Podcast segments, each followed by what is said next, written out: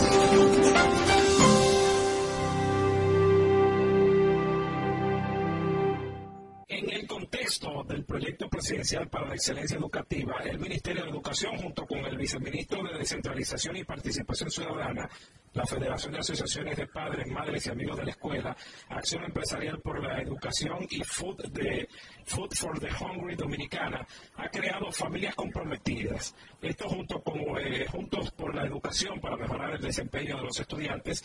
Y ya está con nosotros Darwin Caraballo, director ejecutivo de Educa, para tratar este tema y también sobre un estudio publicado en el que se indica que la falta de Internet y energía eléctrica está dificultando el aprendizaje. Don Darwin Caraballo, buenas tardes, bienvenido a esto, no tiene nombre. Muy buenas tardes para ustedes, para la, la audiencia, ya no podemos decir sobre la audiencia en estos medios multiplataformas, así que encantado eh, de estar contigo, Ariel, y también con don Roberto a la distancia en Santiago de Chile. Qué bueno. ¿Cómo va la educación, don Darwin? La educación eh, es una pregunta recurrente de cómo va, de, con mucho esfuerzo de todos los actores que eh, estamos trabajando en ella y sin lograr los resultados eh, que se pretenden, se buscan y, se sueñan. Eh, desgraciadamente, a pesar de los años de inversión extraordinaria de ese 4% del Producto Interno Bruto eh, que ya acumulará para 2024 40.800 millones de dólares, eh, siguen resultados eh, similares al pasado. Y eso es lo que nos ha hecho en Educa replantearnos la, la, forma de trabajar, la necesidad de buscar esquemas alternativos, de buscar eh, estrategias complementarias para lograr eh, resultados diferentes.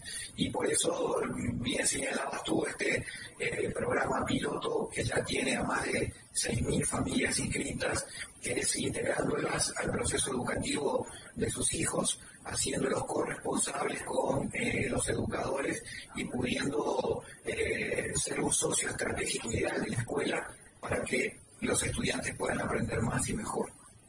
Ya, Darwin, ¿en qué consiste el, programa per se? En otros momentos, eh, otros gobiernos, por ejemplo, incluso para eh, entregar cualquier subsidio o ayuda a cierta familia, sobre todo de escasos recursos, que son subsidiadas en diferentes cosas, con bonos, etcétera, eh, siempre le imponían, por hablarlo de alguna manera, que tenían que llevar a los chiquitos al, a la escuela. O sea, una, una, algo básico era, no, usted tiene que llevar a los niños a la escuela, tiene que llevarlo a la tarea, etcétera. O sea, ponían como una obligatoriedad para poder eh, aplicar para eso.